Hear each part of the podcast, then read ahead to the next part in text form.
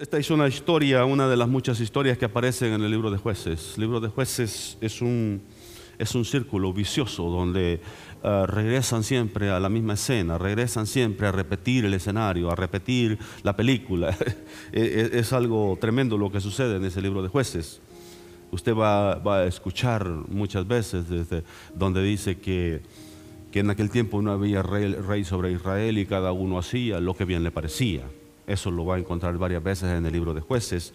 Y, y luego va a encontrar muchas veces también esa, esa, declaración del versículo 1. Los hijos de Israel volvieron a hacer lo malo delante de Jehová y Jehová los entregó. Los entregó a cautiverio, los entregó a esclavitud, los entregó a, a que de alguna manera eh, le, le, les, les quitaban todo. A veces algunos eran llevados cautivos, otros muertos y otros eran despojados de todo. Entonces, esa era la condición que se vivía en Israel. Era una, una condición lamentable, una, una, una, condición de opresión, una condición de, de, de, dominio, de control, de esclavitud. En, en esa condición estaba Israel. Y, y, en el verso 12, en el verso 11 aparece, aparece esa luz de esperanza para ellos. Aparece el ángel de Jehová. Y, y en el verso 12 se le aparece a un varón, a un varón de la tribu de Manasés. Se le aparece a este hombre y, y mire lo que le dice esta palabra. Y el ángel de Jehová se le apareció y le dijo, Jehová está contigo, varón esforzado y valiente. ¿Sabe dónde estaba Gedeón en ese momento?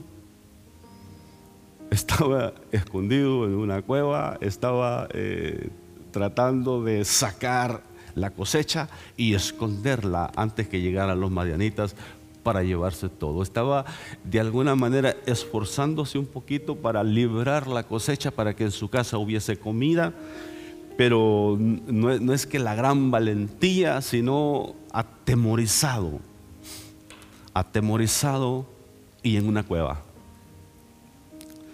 Pero aquí vemos, aquí vemos cómo Dios nos ve, cómo Dios nos ve a nosotros antes que suceda porque Él tiene poder para llamar las cosas que no son como si fueran. Eso dice su palabra. Eso dice su palabra allá en. Tú que llamas a las cosas que no son como si fueran y al escuchar tu palabra te obedecen. Eso es poderoso, hermano. Eso es poderoso. Entonces, el ángel de Jehová, que creemos es una aparición de Jesús en el Antiguo Testamento, se le aparece a Gedeón y le dice estas palabras. Y el ángel de Jehová dice, se le apareció y le dijo, Jehová está contigo, varón esforzado y valiente. Déjame decirte, eh, esa no era la, esa no era la, la, lo que en realidad era Gedeón. Eso no era lo que él pensaba de sí mismo. Eso no era este, su personalidad. Pero Dios llama las cosas que no son.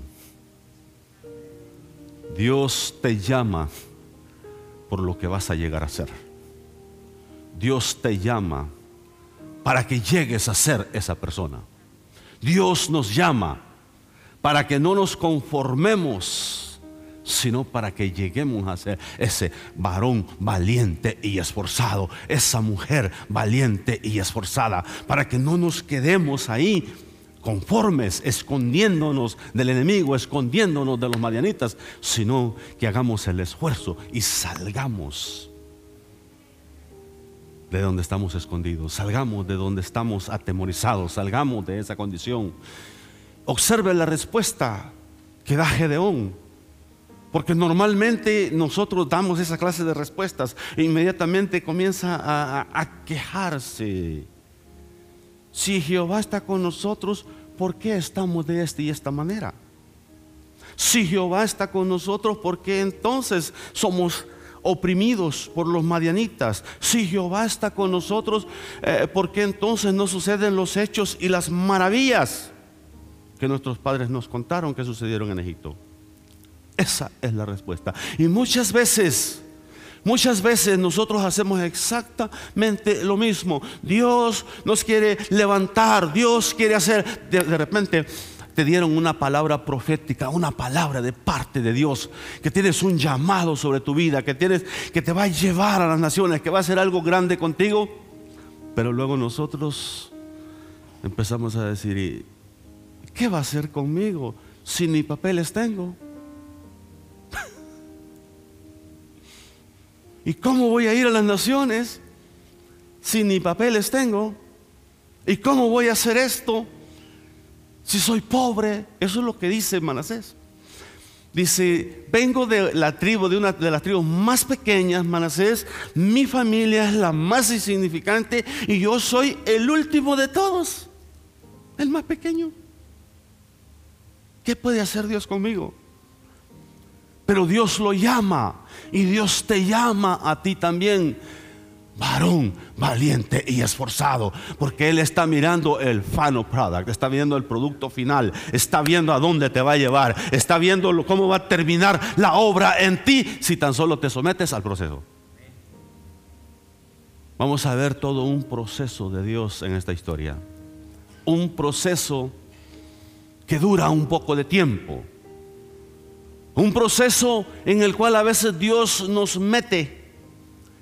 Si aguantamos el proceso, entonces Él cumple lo que dice esa palabra y hace completa ese producto final, el final product. Nos lleva y llegamos a ser el valiente, el, varón valiente y esforzado. Pero ¿cómo sucede eso?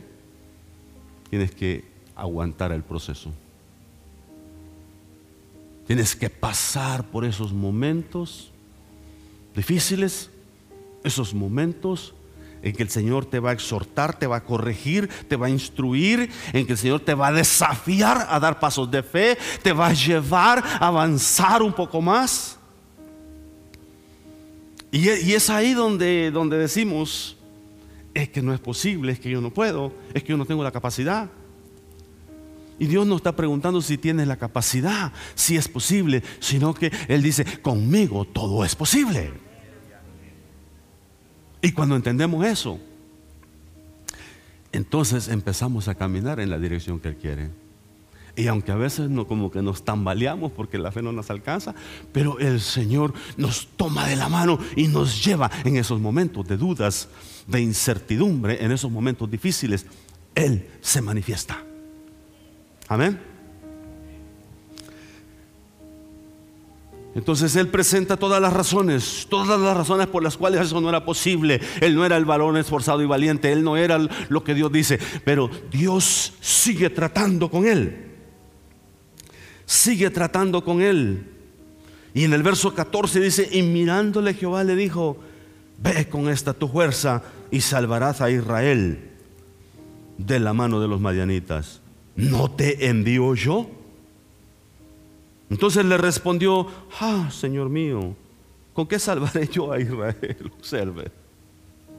Observe el proceso en el cual Dios está tratando, preparando a este varón, a este joven, para poder hacer una obra de liberación, una obra poderosa, una obra de, donde va a derrotar a los enemigos, donde va a terminar con los enemigos. Está preparándolo y él él no se presta. Yo quiero preguntarle a usted, ¿cómo somos nosotros cuando Dios nos mete en esos procesos? ¿Qué tal somos nosotros? Cuando Dios nos quiere llevar en, esos procesos, nos seguimos quejando, seguimos diciendo que no es posible, seguimos diciendo que es imposible, que no tenemos la capacidad o nos rendimos delante de Dios. O nos rendimos y le decimos, Señor, si puedes hacer algo, aquí estoy. Si tú puedes hacer algo, aquí estoy. Y sabes que cuando te rindes, comienzan a suceder cosas grandes. Comienzan a suceder cosas grandes. Dice que, mira lo que, lo que sigue diciendo este hombre. Entonces le respondió, ah, Señor mío, ¿con qué salvaré yo a Israel? He aquí que mi familia es pobre en Manasés, y yo el menor de la casa de mi padre. Y Jehová le dijo, ciertamente yo estaré contigo y derrotaré y, y derrotarás a los madianitas como a un solo hombre. Es ese momento cuando te das cuenta quién está contigo. No es quién yo soy o la capacidad que yo tengo o lo que he logrado, lo que yo puedo hacer en mis habilidades, en mis habilidades o capacidades, sino quién está conmigo. ¿Quién está contigo? ¿Quién está contigo? En esos momentos, en ese llamado en ese propósito. ¿Quién es el que, el que ha dicho que está contigo? Es Jehová, el Dios Todopoderoso.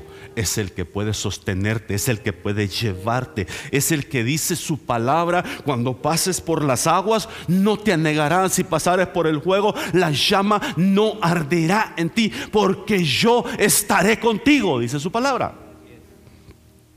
Y cuando entiendes eso, entonces comienzas a caminar en, en lo sobrenatural. Y comienzas a ver cosas tremendas y te vuelves un adorador. Comienzas a adorar a Dios ya en otro nivel. De Gedeón no encontramos ningún escenario, ahí aparece, ahí apenas comienza la historia de él. No aparece nada de que era un gran adorador, de que era alguien que ofrecía sacrificios a Dios. No aparece nada de eso. Pero de repente tiene este encuentro con Dios. Y Dios lo llama varón valiente y esforzado. Y él empieza a negarse y no quiere ser ese, ese varón valiente y esforzado. Pero Dios lo sigue preparando, Dios sigue obrando, Dios sigue este, tratando con él. Porque cuando Dios tiene un llamado y un propósito contigo, Él no se da por vencido. Él va a seguir tratando, Él va a seguir cumpliendo el propósito en ti. Si tan solo te sometes, si tan solo te atreves a creerle, Él no te va a dejar a medias comienza a tratar con él y a decirle, y mira lo que sucede. Inmediatamente vemos a un Gedeón que decide adorar a Dios. Verso 17, verso 17 al 21. Él respondió, yo te ruego que si he hallado gracia delante de ti, me dé señal de que tú has hablado conmigo. Te ruego que no te vayas de aquí hasta que vuelva a ti y saque mi ofrenda y la ponga delante de ti. Y él respondió, yo esperaré hasta que vuelvas. Y entrando Gedeón, preparó un cabrito y panes sin levadura de un efa de harina y puso la carne, dice, en un canastillo y el caldo en una olla y sacándolo se lo presentó debajo de aquella encina. Entonces el ángel de Jehová le dijo, toma la carne y los panes sin levadura y ponlos sobre la peña. Y vierte el caldo, y él lo hizo así. Y extendiendo el ángel de Jehová el báculo que tenía en su mano, tocó con la punta la carne y los panes sin levadura, y subió fuego de la peña el cual consumió la carne y los panes sin levadura, y el ángel de Jehová desapareció de su vista. Observa el escenario. Observa lo que está sucediendo. Algunos quieren usar esto, esto para, para querer siempre sacar ofrenda y sacar, y sacar, y sacar cada, cada, cada ventaja del pueblo. Lo tremendo es que la ofrenda que aquí presenta es un cabrito, hermano. Yo no sé si algún ministro de estos de la prosperidad se pondría feliz que se le presente a alguien y le traiga la ofrenda, un caldo, un cabrito en caldo. No, ahora, ahora buscan otras cosas, ahora buscan una ofrenda jugosa, ahora buscan otras cosas. No, hermano, pero, pero, pero aprendamos, aprendamos, porque esta es una manera de adorar a Dios. Sea, cuando, cuando tú entiendes quién es Dios, tú quieres adorarlo de las diferentes formas. Y una de las formas es con ofrenda. Te presentas delante de Él con ofrenda. Te presentas delante de Él con tus diezmos. Lo adoras a Él porque sabes quién es Él. Sabes que tus finanzas, en realidad todo le pertenece a Él. Y solo nos permite a nosotros ser administradores de lo mucho que nos da. Ahora las ofrendas ya no son cabritos, ahora, ahora ya no son este, corderitos, ahora, ahora traemos de, la, de, lo, de, lo, que Dios nos ha dado, de, lo, de la bendición que Dios nos ha dado, traemos delante de Dios. En este caso, él, él, él, él presentó lo que era correcto en ese tiempo. Y es interesante, piense el tiempo que esperó el ángel de Jehová. El ángel de Jehová, si, si, si Gedeón fue a buscar el, el, el, cabrito, y de seguro su esposa le ayudó con los panes en levadura y todo eso. Hermano, este, cocinar un animalito de esos no es en 10 minutos. Estos no los meten en microondas uno. Estos no se meten en microondas. Este es un proceso. ¿Sabe, ¿Sabe lo que se tarda, hermano? Para colgar el animalito, para, para matarlo, para desollarlo, para quitarle la piel, para sacarle todos los intestinos y todo eso, cortarle todo y preparar toda la carnita. Es un proceso que toma horas. Yo he visto el proceso.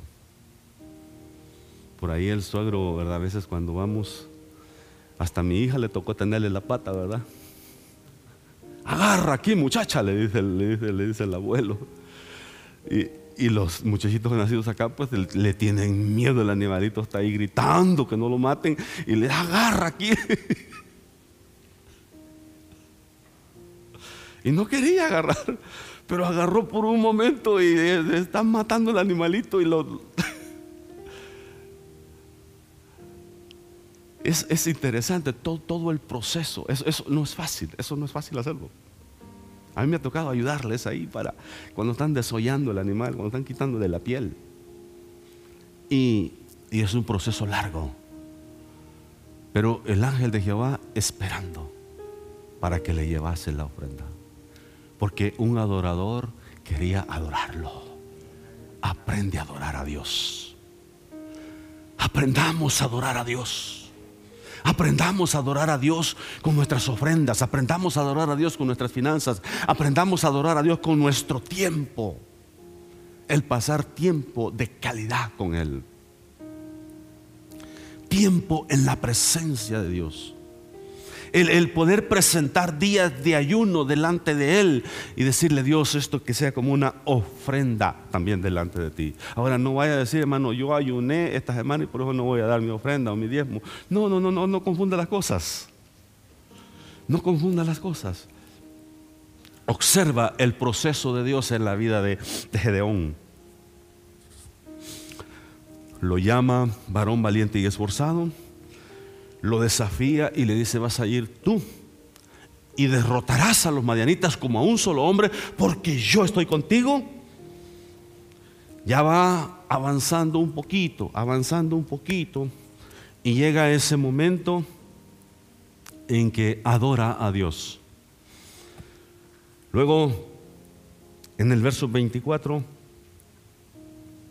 nuevamente adora a Dios de una manera diferente. Dice la palabra que, y edificó ahí, al, ahí Gedeón altar a Jehová y le llama Jehová Salón, el cual permanece hasta hoy en Ofra de los avierecitas. Avieseritas, avieseritas, bueno. El, el nombre ese Jehová Salón significa Jehová es paz. Jehová es paz. Una vez más, cuando tienes una experiencia con Dios, cuando tienes, cuando Dios se empieza a revelar a ti, a manifestar en tu vida, te vuelves adorador. Te vuelves un adorador del Señor. y buscas las ocasiones, buscas los momentos. Ya, ya no es solamente este, cuando vienes aquí al templo que adoras a Dios, sino que lo adoras en tu casa. Amén. Ahí en tu casa tienes un lugar donde tú adoras a Dios. Ahí en tu casa, ahí en, de repente hasta en los lugares de trabajo, hay un lugar donde tú te arrinconas, te vas por ahí porque quieres adorar a Dios. En la escuela puedes hacerlo. En la escuela buscas un lugar donde puedes adorar a Dios, donde no te interrumpan los demás. Ahí puedes adorar a Dios.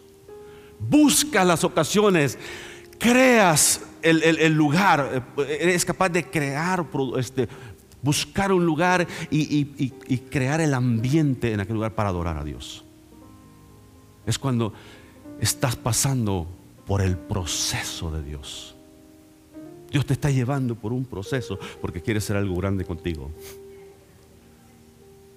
Quizás ahorita estás en el AV. A, el primer punto.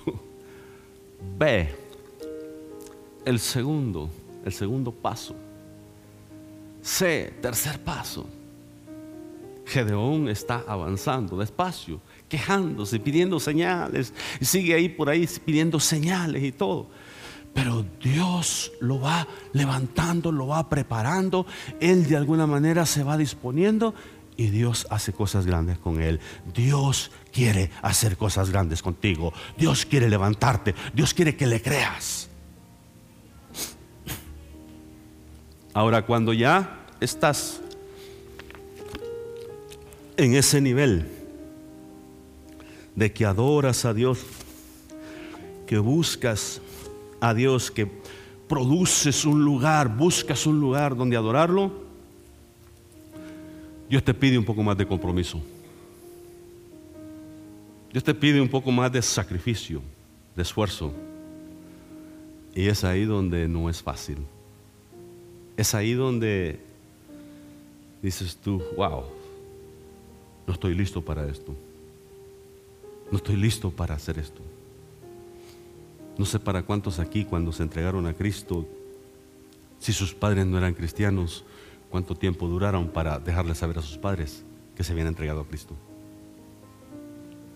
Es que si les digo, me van a decir de todo. Es que si les digo, me van a decir que no puedo dejar la religión de nuestros padres, de nuestros antepasados. Es que si les digo, me van a, me van a desheredar, me van a decir que ya no soy hijo y, cosas así que a veces hay familias que tienen que vivir esas cosas.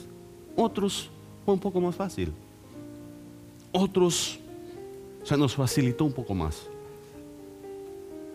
En el caso de Gedeón, del verso 25 al 28, Dios le pide que ya no sea solamente un adorador privado, un adorador en secreto, un adorador allá aislado, sino que le dice, tienes que ser un adorador público, que adores a Dios en cualquier lugar, en cualquier circunstancia, en cualquier ambiente, que seas un adorador de Dios. Observa lo que, lo que sucede. Dice que ya cuando tiene esta, esta, esta segunda experiencia adorando a Dios, Dios se le aparece Aconteció que esa misma noche Dios, ah, esa noche le dijo Jehová, toma un toro del hato de tu padre, el segundo toro de siete años, y derriba el altar de Baal. Observa lo que le está diciendo. Y derriba el altar, el altar de Baal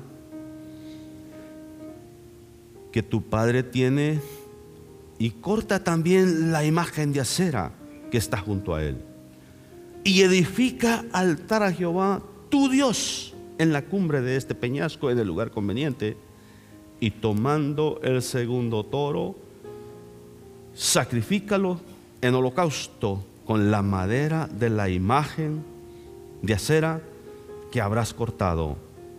Entonces Gedeón tomó diez hombres de sus siervos, e hizo como Jehová le dijo, mas temiendo hacerlo de día por la familia de su padre y por los hombres de la ciudad, lo hizo de noche. Mira, podemos quedarnos ahí criticándolo porque no lo hizo de día y lo hizo de noche. Déjame decirte, el desafío que tenía delante no era nada fácil. Estaban siendo oprimidos por los madianitas. Estaban siendo dominados por los, por los madianitas. Había idolatría. En la casa de su padre había este altar grande. Ahí tenían ídolos grandes de, de Baal y de Acera. Estaba todo, todo un escenario de idolatría en casa de su padre. Entonces lo que le están pidiendo, lo que le está diciendo Dios, bueno, dice, tienes que llevar tu adoración a un nivel más alto. A un nivel más alto. Y yo quiero decirle esta mañana, quizá Dios esta mañana te está diciendo, es tiempo que lleves tu adoración a un nivel más elevado otro nivel. Ya basta, hermano, de ser religiosos conformes. Mire, yo estoy contento con ir a la iglesia. Yo me siento, yo escucho y salgo feliz, hermano, con el tanquecito lleno. Para el próximo domingo vengo con fumes, ya nomás con el vapor que le queda en el tanquecito. ya viene dando brinquitos cuando llega ahí al estacionamiento. Y no por los baches, porque ya se rellenaron. Porque así, así le hacen los carros cuando se les está acabando la gasolina, ya no dan brinquitos de ahí. Y empiezan ahí todos enfermos. ¿Y se imaginan los que duran más de una semana para regresar? Los que aparecen allá de, de vez en cuando. ¿Cómo les va? Dios te está pidiendo esta mañana que lleves tu adoración a un nivel más elevado, a un nivel más alto y que empieces a derribar los altares. Y que empieces a derribar toda idolatría, todo, todo altar, toda idolatría, todo aquello que piensa, todo aquello que piensa que es valioso, pero que Dios delante de Dios no es valioso, no, no vale nada, no tiene significado delante de Él todo aquello que, que, de repente en un descuido espiritual, en un tiempo de decadencia espiritual, se han construido altares, se han construido monumentos. Y pensamos que eso es lo único que importa. Oh, mi casa, mi casa, ¿verdad? Y, vive ahí este, haciéndole de todo a la casa. Ah, bueno, algunos necesitamos hacerle algo, ¿verdad? Pero no vamos a hablar de eso ahorita con mi esposa, después hablamos. Pero, hay casos que, que, la persona vive ahí haciéndole y haciéndole y nunca para de hacerlo. La casa se ha vuelto un ídolo. Y así las diferentes áreas. A veces puede ser tu carro, e, esa trocota que nos gusta a los hispanos ahí, con una 250, 350 que rusne ahí, ¿verdad? Con el diésel.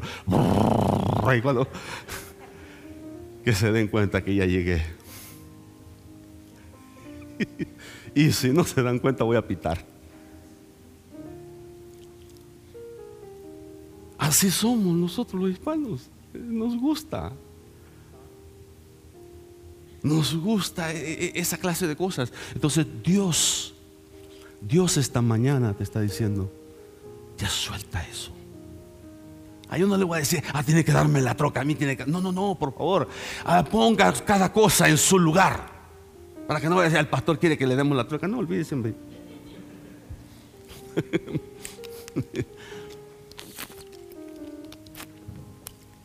No me gustan esas tonterías que hace la gente para para manipular a, la, este, algunos predicadores, para manipular a la gente a quitarle las cosas, por favor. Eso no, no es agradable delante de Dios y es vergonzoso hacer esas cosas. Pero en, en este caso, Dios le está diciendo a Gedeón, lo está pasando por un proceso y lo está llevando para que tenga esa preparación y llevar a cabo la obra de liberación que tiene para él. Dios tenía un propósito, tenía un llamado para Gedeón, tenía un llamado para cumplir, pero tenía que pasar por este proceso para poderlo cumplir. Y esta fue una de las cosas más difíciles. Dice la palabra que Dios le dijo, derriba los altares que están en casa de tu padre, corta la madera, porque los ídolos, si usted no se da cuenta, este, muchos de ellos están hechos de madera. Así que son buena leña para quemar un sacrificio a Jehová. por ahí, por ahí, en un lugar donde hago trabajo, tienen una estatua allá afuera. Y, y en la otra ocasión que hubo un vientazo fuerte, pues paró las patitas y, y estaba ahí bien acostadita. Dije yo, yo, no, yo no la puedo levantar, dije yo. Ojalá y me digan que la tire. Pues ahí estuvo tirada por, un buen tiempo. Yo pasaba cerca ahí nomás y dije, pues no quería deshacerme de ella sin que me dijeran. La volvieron a parar. Alguien la volvió a parar y ya la encontré por ahí. La semana pasada fui por ahí y ya estaba otra vez caída. Mire, son tan inútiles las estatuas que no se pueden ni levantar solas.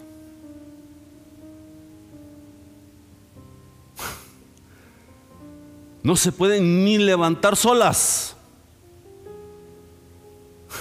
Alguien tuvo que levantar a esa estatua y ponerla de pie. Y ahora sigue tirada por ahí porque yo no la levanto. A mí si me dice, deshágase de ella, ah, con todo gusto. Pero como estoy en propiedad de alguien más y no me han pedido que la tire, pues todavía no la tiro. Pero un día de estos, la voy a echar a la basura. Así que los ídolos son inútiles. No, no se pueden ayudar a sí mismos, ¿cómo te van a ayudar a ti? Eso, eso, es, increíble que la gente dice, eh, y le están pidiendo a un ídolo, y, y, el ídolo si se cae no se puede ni levantar. ¿Cómo va a hacer algo a favor de esa persona? Gedeón Dios le dice, derriba esos altares. Dios hoy te dice, hoy me dice a mí, derriba cualquier altar que haya en tu vida. Cualquier altar, cualquier monumento, cualquier cosa que, que se vuelva más valiosa que tu relación con Dios, derríbala. Jovencita, puede ser una relación. Puede ser una relación por ahí con un filisteo o una filistea. Y Dios te dice, derriba. Está fácil, ¿verdad, Alexia? Está fácil que de repente Dios te diga, tienes que acabar con el novio. ¿Y por qué? Porque no es creyente, porque es un filisteo. calladita la jovencita, ¿verdad? Ay, Señor. Pero es que de veras me gusta. He's cool. He's so good looking.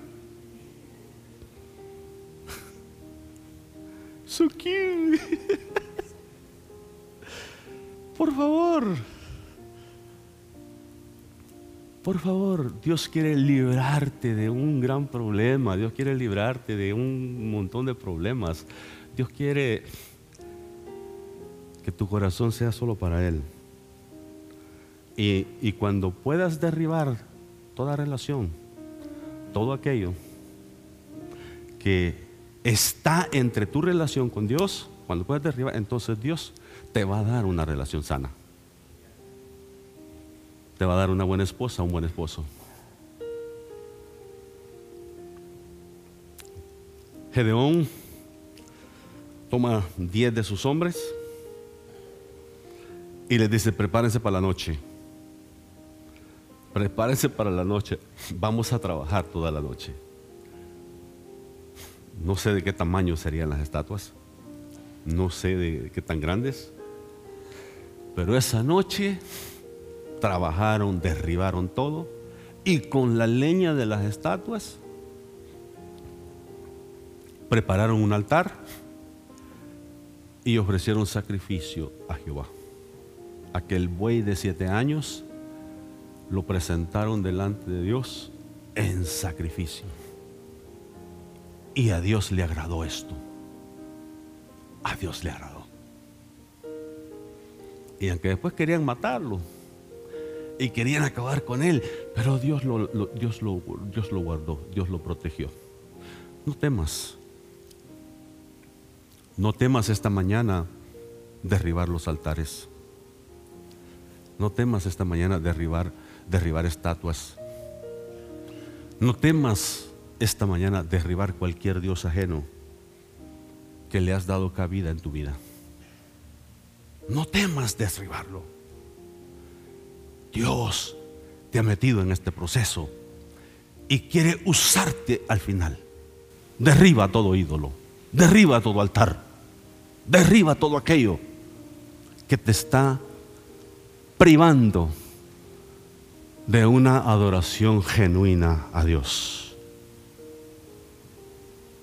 Y para que llegues a ser ese varón valiente y esforzado, esa mujer valiente y esforzada, es necesario pasar por el proceso.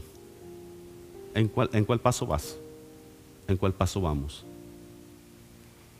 Ay, hermano, mire, yo sigo en pre Ya llevo siete años ahí y me gusta pre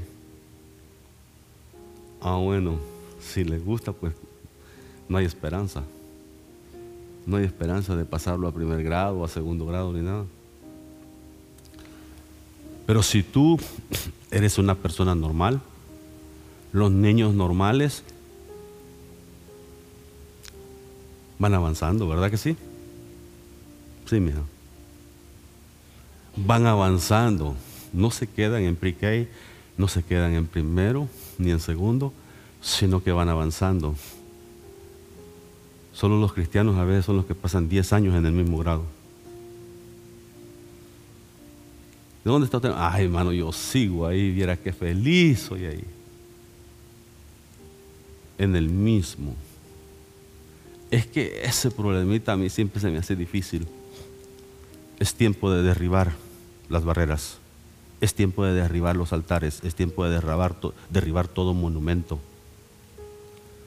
Todo ídolo que te está deteniendo para servir a Dios y servirlo a Él solamente. Inclina tu rostro, Padre.